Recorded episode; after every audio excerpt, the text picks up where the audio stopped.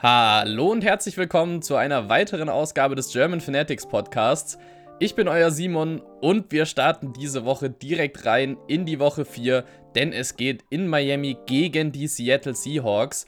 Also der erste Angstgegner, muss man sagen, denn die Seahawks stehen bisher 3 und 0 in der Saison und haben da auch echt sehr, sehr gut gespielt, haben auch schon einiges an Lob bekommen. Ich möchte euch natürlich, wie gehabt, die Preview liefern zum Spielen, damit ihr wisst, was alles denn so wichtig ist, wie es denn so aussieht bei den Seahawks, wie die so bisher gespielt haben. Und ich möchte mich natürlich an der Stelle nochmal kurz bei den Jungs vom Miami Dolphins e.V. bedanken, denn die haben da eine Preview geschrieben und die ist so jetzt im Prinzip meine Vorlage für eure Preview jetzt auch hier. Und ich würde sagen, wir labern wieder mal nicht lange rum, sondern starten eben in die Preview, denn es gibt einiges zu erzählen zu den Seahawks. Sie waren nämlich schon gut unterwegs in der Saison bisher. Ja, wie erwähnt, stehen die Seahawks aktuell in der Saison 3 und 0, sind tatsächlich auch die zweitbeste Scoring Offense und haben dabei 37 Punkte im Schnitt gemacht in allen Spielen jetzt, also in den drei. Sind tatsächlich auch Platz 5 im Passing Game, was das betrifft. Running Game ist nicht so deren Schwerpunkt, da sind die nur 16. Im Passing Game haben sie bisher 14 Touchdowns insgesamt gemacht, also 14 Passing Touchdowns auch und dabei circa 290 Yards im Durchschnitt erworfen pro Spiel. Und im Running Game sah das ein bisschen anders aus, wie gesagt. Da sind es um die 118 Yards im Schnitt pro Spiel und es gab tatsächlich nur einen einzigen Rushing-Touchdown bisher von den Seahawks. Das kennt man tatsächlich aus den vergangenen Saisons ein bisschen anders. Aber da kommen wir dann auf jeden Fall gleich nochmal drauf, wenn wir uns denn dann die ganzen einzelnen Bausteine der Offense oder Defense dann da auch nochmal anschauen. Und da springen wir dann auf jeden Fall jetzt auch gleich nochmal rein. Ich würde sagen, wir starten wie gewohnt mit dem Passing Game in der Offense und als allererstes natürlich mit der in Anführungszeichen wichtigsten Position im gesamten Spiel und zwar dem Quarterback. Und hier haben wir einen ganz besonderen stehen und zwar Russell Wilson, der bisher eben 14 Touchdowns und eine Interception ähm, erworfen hat. Dabei eine Completion Ratio von um die 75,7% erreicht hat. Also auf jeden Fall sehr stark. Drei Viertel von seinen Pässen kommen an. Hat dabei ein Passer-Rating von 139. Also das ist schon sehr, sehr, sehr, sehr, sehr hoch äh, erworfen. Und ja, selbst Bill Belichick, der ja sonst eigentlich nie was über irgendwie Gegner sagt oder nie sagt, ja, die sind jetzt sehr krass oder was auch immer, sagt, dass Russell Wilson laut ihm der beste Quarterback der Liga ist. Das sei mal so dahingestellt. Das möchte ich jetzt nicht bewerten. Ich denke, da gibt es doch schon den einen oder anderen, der eventuell besser ist. Vielleicht ist er es aktuell, zumindest mit den Stats, aber er ist auf jeden Fall sackgefährlich und was wir natürlich alle wissen, Russell Wilson kann auch mal laufen und ist daher, wie gesagt, sehr gefährlich für die Defense, weil er eben passen kann und wie man sieht, sehr gut mit 75% Completion Ratio, das ist abnormal und eben auch 14 Touchdowns und er kann aber auch mal laufen, wenn es sein muss und kann damit halt dann die Defense zerpflücken, beziehungsweise halt Linebacker oder die D-Liner komplett blöd dastehen lassen, wenn die gerade versuchen, ihn zu sacken und er sich dann rausdreht und dann nochmal einen Pass für 60 Yards oder sowas anbringt. Also der ist auf jeden Fall der wichtigste Spieler, würde ich mal sagen, in der Offense der Seahawks. Und den gilt es natürlich dann so gut wie möglich aufzuhalten. Aber zu den Key Factors, wie wir dann gewinnen können, dann kommen wir auf jeden Fall gleich auch nochmal zu sprechen. Und Russell Wilson wäre ja natürlich nichts ohne seine Receiver. Da hat er auf jeden Fall ein Trio aus Tyler Lockett, DK Metcalf und dem Tight End Greg Olsen die insgesamt, ich erzähle euch jetzt gerade mal ganz kurz ein bisschen wieder was äh, zu den rohen Stats von den drei. Tyler Lockett hatte bisher 24 Receptions in allen Spielen, dabei um die 260 Yards erfangen und vier Touchdowns erzielt.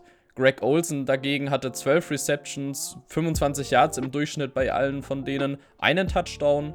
Und DK Metcalf hatte 12 Receptions, 297 Yards erfangen und dabei auch noch drei Touchdowns erzielt. Also echt sehr gute Stats, die die dort aufgelegt haben. Und das ist echt ein gefährliches Trio. Wie gesagt, in Verbindung mit Russell Wilson sieht das auf jeden Fall nochmal schwieriger aus, würde ich mal sagen, weil der die natürlich auch sehr, sehr gut in Szene setzt. Und ich hatte den Anfang des letzten Spiels tatsächlich sogar live gesehen gegen die Cowboys. Und da ist Tyler Lockett teilweise einfach durchspaziert, weil der einfach auch so schnell ist und damit dann halt gute Separation oder halt einen guten Abstand zwischen ihm und dem Cornerback schaffen kann. Und damit Russell Wilson auch ein einfaches Spiel hat, weil er einfach das lange Brot werfen muss und dann Tyler Lockett sich das Ding schon runterpflückt irgendwo, wo er dann halt ankommt weil er dann einfach dahin läuft. Und Greg Olson ist ein souveräner Titan, der schon seit mehreren Jahren in der Liga erfolgreich ist. Also den darf man auf jeden Fall auch nie auszählen. Und DK Metcalf, dass der für ein Viech sein kann, das haben wir auch schon gesehen. Der hat allerdings mal wieder so ein paar Probleme in manchen Spielen. Also kommt er nicht immer auf seine 1000%, sage ich mal, die er mal ausbringen kann. Aber er ist nichtsdestotrotz echt sehr gefährlich und da sollten wir auf jeden Fall in der Secondary gut aufpassen auf die drei.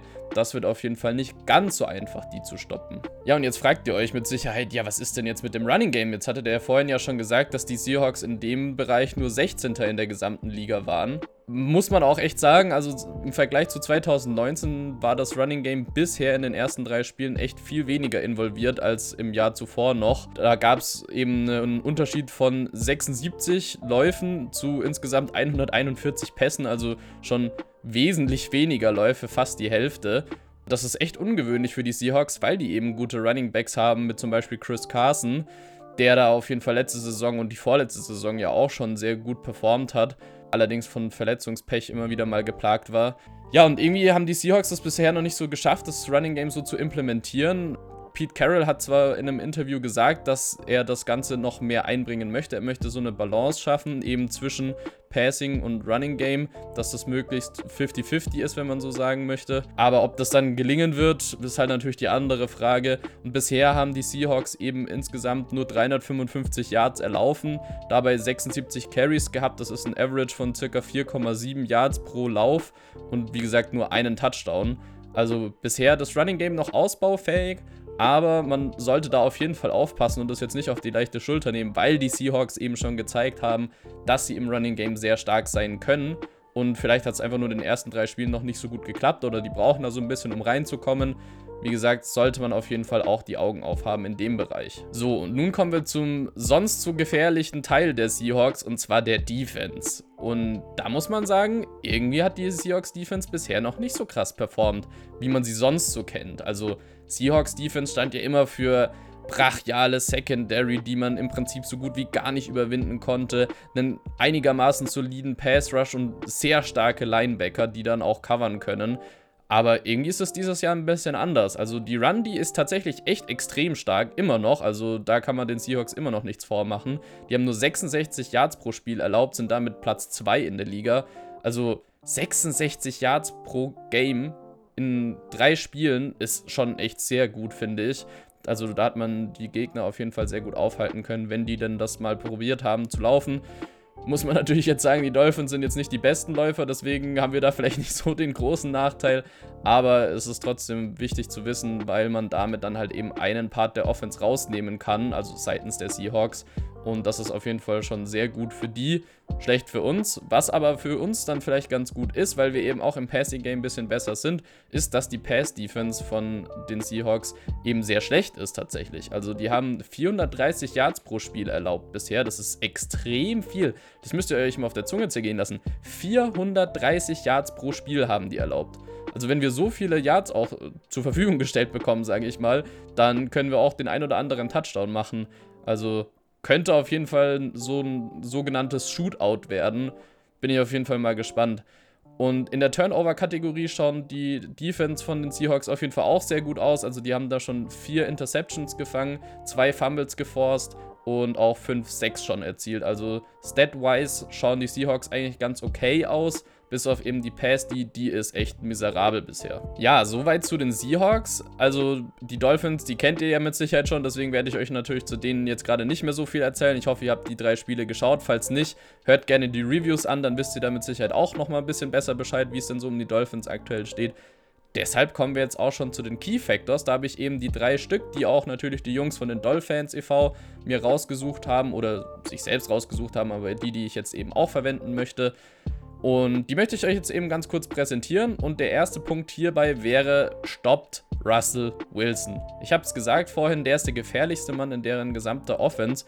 Und im Prinzip, wenn man so möchte, also ich möchte jetzt hier nicht Tyler Locke, DK Metcalf und Greg Olson oder wen auch sonst da diskreditieren, aber Russell Wilson ist einfach die One-Man-Show in dem Ding und der schmeißt den Laden halt von alleine, wenn es mal sein muss. Deshalb sollte man sehr viel Druck bringen, aber nicht zu sehr blitzen, weil wenn man halt zu viel blitzt oder zu offensichtlich blitzt oder wie auch immer, dann kann Russell Wilson das natürlich auch sehr gerne mal ausnutzen. Wie gesagt, entweder tänzelt er sich raus und läuft selbst oder er tänzelt rum und schmeißt den Ball dann halt für 60 Yards oder schafft es halt einfach trotzdem irgendwie den Druck um, äh, zu umgehen und macht halt irgendwie ein schnelles Play draus. Also das sollte man dann natürlich auch beachten, aber man muss ihn auf jeden Fall unter Druck setzen. Dann sollte man natürlich nicht zu viel Press spielen gegen Wilson, weil wenn der dann halt einfach mal oder die Wide Receiver die Press schlagen, dann schaut es natürlich auch sehr schlecht aus. Also besonders bei Tyler Lockett, der dann so extrem schnell ist, dass man dann gar nicht mehr hinterherkommen kann. Und man muss natürlich Russell Wilson entweder einen sogenannten Quarterback-Spy hinstellen, das heißt einen Linebacker oder vielleicht auch einen D-Liner, der wirklich nur darauf achtet, dass Russell Wilson nicht nach vorne laufen kann und man könnte eben gleichzeitig auch noch Contain spielen. Das heißt, man schaut, dass eben Russell Wilson auch nicht nach links und nach rechts gehen kann. Im Idealfall macht man beides, wenn das irgendwie möglich ist. Mit Taktiken und sowas kenne ich mich leider da an der Stelle nicht so gut aus, ob das denn möglich oder sinnvoll ist. Aber da würde ich auf jeden Fall sagen, sowas sollte man beachten, dass der zumindest nicht laufen kann, uns dann über die Pässe probieren muss und dann unsere Secondary das Ganze dann eventuell auch challengen kann. Und wenn wir schon beim Thema Secondary sind, dann sollten wir auf jeden Fall die Secondary der Seahawks angreifen, weil gegen die Jacks hat es tatsächlich ja auch schon ganz gut geklappt. Da hatte ich auch gesagt, ja, die Secondary bei denen ist okay, aber auf jeden Fall nicht so krass, dass man die nicht angreifen sollte und das sollten wir jetzt hier auf jeden Fall auch machen. Man sollte möglichst die Defensive Backs attackieren, weil die einfach bisher ja so ein paar wechselhafte Spiele, muss man sagen, gehabt haben, wo sie zum Teil ein paar Picks gefangen haben vielleicht auch. Also da sollte man natürlich auch beachten, dass sie das können oder auch machen.